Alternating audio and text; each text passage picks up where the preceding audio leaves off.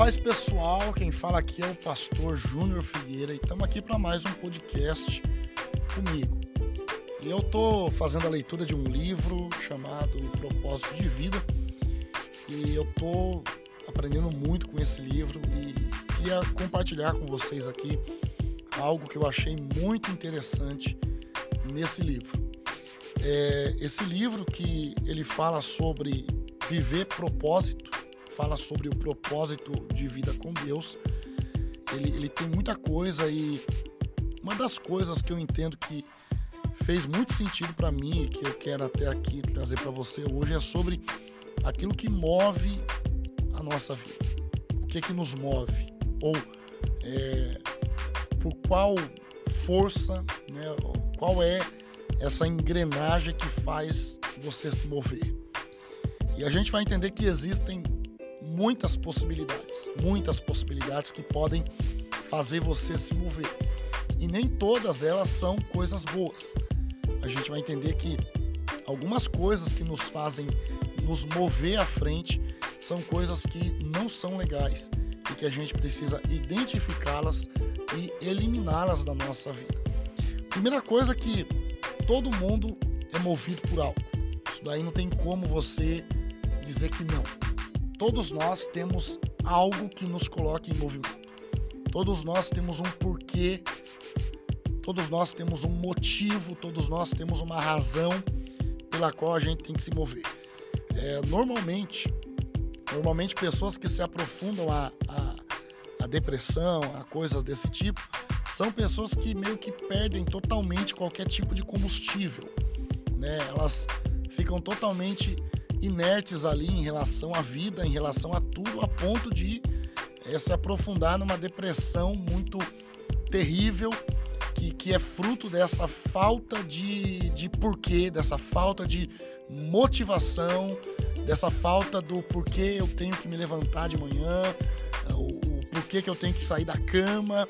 Então você talvez já tenha passado por isso e eu creio que esse podcast ele vai te ajudar muito porque nós precisamos entender qual que é o, o, o porquê, o motivo, o que que Deus ele quer que mova você, é o que que Deus ele quer que faça a sua vida toda se mover, em cima do que, baseado em que. Então eu quero que você acompanhe aqui o meu raciocínio. Então, primeiramente, importante dizer que, que o fato das pessoas serem movidas por questões e por coisas que, que não são boas, faz com que coisas ruins aconteçam no contexto da realidade humana. Então, quando a gente olha para tudo que há de errado no mundo, para tudo que há de mal no mundo, a gente vê que realmente esse esse combustível, esse esse motivo das coisas realmente importa e importa muito. Só para você entender o que eu estou falando, eu quero listar aqui é, cinco exemplos de coisas que movem os seres humanos e que não são coisas boas. A primeira coisa que eu cito para vocês é a culpa. Existem muitas pessoas que se movem pela culpa.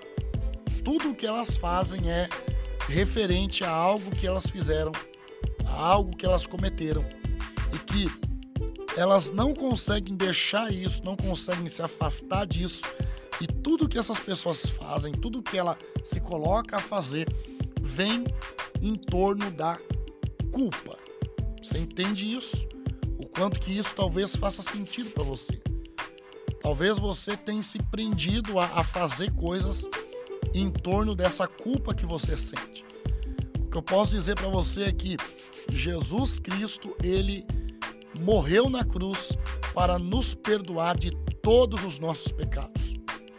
E que não é necessário que você viva preso a um sentimento de culpa se tem um Deus que já perdoou você. Então, viver preso à culpa, viver é, com, essa, com esse sentimento em seu coração e, e, e se, ser movido através disso, não vai fazer você alcançar coisas boas e vai distanciar você do que Deus idealizou para você. Então se liberte desse sentimento de culpa aí e peça a Cristo, peça a Deus. O apóstolo João diz: Olha, filhinhos, não pequeis, mas se alguém pecar, temos um advogado para com Deus, Jesus Cristo, o justo. E ele é aquele que é fiel para nos perdoar os pecados e para tirar de sobre nós a culpa. A segunda coisa que muitas pessoas se movem, são movidas é pela questão da raiva, pela questão da vingança, sentimentos de raiva e desejo de vingança. Muitas pessoas elas são tão presas a algo que aconteceu, elas não conseguem perdoar, elas não conseguem se libertar daquilo, esquecer daquilo e tudo que elas fazem passa a ser baseado na raiva que elas sentem e no desejo de vingança que elas buscam. Então tudo que ela faz, tudo que ela constrói na vida é em cima desse ponto. O que acontece é que quando você sente raiva de alguém, isso não faz mal para a pessoa que você está com raiva, mas faz mal para você. É a pessoa que sente a raiva que sofre. Quando você sabe que alguém está com raiva de você, você lamenta, você diz: Meu Deus, vou orar por ela. Mas quando você tem raiva de alguém, isso te, te, te faz sofrer todo dia. Isso te faz sofrer toda hora tá toda hora batendo ali aquilo no seu coração, aquele martelo, aquela marreta batendo, aquele sentimento de raiva. Você quer vingança, você quer vingar. E, e isso faz com que muitas pessoas sejam movidas por isso. Tudo que elas fazem na vida é baseada na vingança, é baseada na raiva. Então, você precisa também tirar esse sentimento do seu coração. Você tem que se libertar dessa raiva, dessa ira. A palavra diz: não se põe o sol sobre a vossa ira, ou seja, não deixa isso permanecer. Você tem que se libertar disso até o anoitecer. Tudo bem, hoje pode ter acontecido algo ruim para você tal, mas não deixa isso passar de, de, de hoje, não deixa isso passar até o sol nascer. Não deixa isso passar até quando o sol se põe. Se liberta disso, não deixa isso colar, prender no seu coração, tá entendendo? Isso aqui é o que acontece com muitas pessoas, são movidas pela raiva e pelo desejo de vingança. Agora, tem muitas pessoas que também são movidas pelo medo. Sabe? A pessoa que tem medo de tudo. A pessoa que ela tem medo de tudo que tá à volta dela. Ela não faz porque ela tem medo, ela não tenta porque ela tem medo, ela não muda porque ela tem medo. Ela não vai atrás porque ela tem medo, ou seja, o medo controla ela. O medo é o que move a vida dela. Então, quando você é movido pelo medo, você não vai muito longe. Porque o medo coloca barreira para todas as direções. O medo ele encurrala você no canto de, um, de uma sala. O medo faz você ficar imóvel, você fica imóvel, você se habitua ali a ficar totalmente estagnado, totalmente parado, totalmente preso a um sentimento ali de ficar ali naquele cantinho apenas então, e isso faz você não avançar em direção do que Deus tem. Então eu quero dizer para você que o amor de Deus lança fora todo o medo. Então quando você entende o amor de Deus, entende tudo aquilo que isso significa para nós, isso faz com que você viva uma realidade totalmente diferente. Então você precisa sair, se libertar desse medo que te aprisiona. A quarta coisa, muitas pessoas também são movidas e vai anotando tudo isso, né? Vai anotando. A quarta coisa que faz muitas pessoas se moverem é o materialismo, ou como a Bíblia fala, o amor ao dinheiro. O que a Bíblia fala sobre amor ao dinheiro? O amor ao dinheiro é a raiz dos males, de todos os males. Então, quando eu me movo pelo material, eu topo guerra, eu topo é, fazer o mal ao meu próximo, eu, eu coloco tudo em segundo plano, porque o meu amor, a minha busca, o que me move é o desejo material. Você percebe como que é perigoso você ser movido pelo material? Porque quando a gente é movido pelo material, a gente tem um preço. A gente passa a ter um preço, a gente passa a fazer tudo dentro de um objetivo material. A gente quer tudo ali dentro de um objetivo apenas material. E eu quero aqui convidar você para não se mover pelo material. Entender que isso não é o mais importante. Entender que isso não é o principal. Entender que isso não é o crucial. Mas muitas pessoas são movidas também pelo material. E outras pessoas, ainda, uma quinta coisa, muitas pessoas são movidas também pelo desejo e pela necessidade de aprovação humana. O que, que é isso? Pessoas que elas fazem o que fazem desde que as pessoas estejam aprovando. E aí ela coloca, por exemplo, o que Deus espera para ela, ela coloca em segundo plano. O que importa é que as pessoas à minha volta estejam me aprovando. E mesmo que o que Deus está mandando eu fazer seja diferente, eu, eu vou lá e não, eu faço só o que agrada as pessoas que me ouvem. Essa é a necessidade de, de ser agradável às pessoas.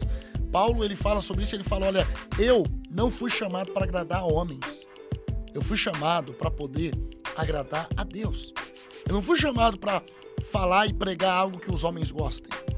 Eu fui pregar para falar e, e, ensinar algo que Deus aprova. Então você entende como que é importante você não ser movido por aprovação humana. Não se mover por aprovação humana. Agora, para encerrar isso aqui e a gente chegar a um ponto aqui que realmente vai fazer sentido para nós. O que que eu preciso ou o que que deve mover a minha vida? O que que deve fazer a minha vida ela ela se mover? Vamos entender isso aqui. Eu estou falando com vocês sobre é, o combustível da vida, o que que nos motiva, o que que nos tira da cama de manhã, o que, que nos faz viver. E eu vou dizer para você que o propósito de Deus para nós é o que deve mover as nossas vidas. É eu saber o que, que Deus tem para mim, aonde que Deus projetou para mim, o que, que Deus planejou para mim. E eu, diante de tudo isso, eu vou mover, eu vou me mover porque aí sim eu vou estar tá fazendo algo que realmente agrada a Deus.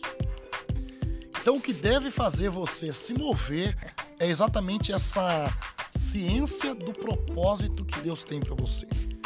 Quando eu me deixo mover por outras coisas que não seja o propósito de Deus para mim, eu acabo vivendo algo totalmente fora do ideal que Deus projetou para mim.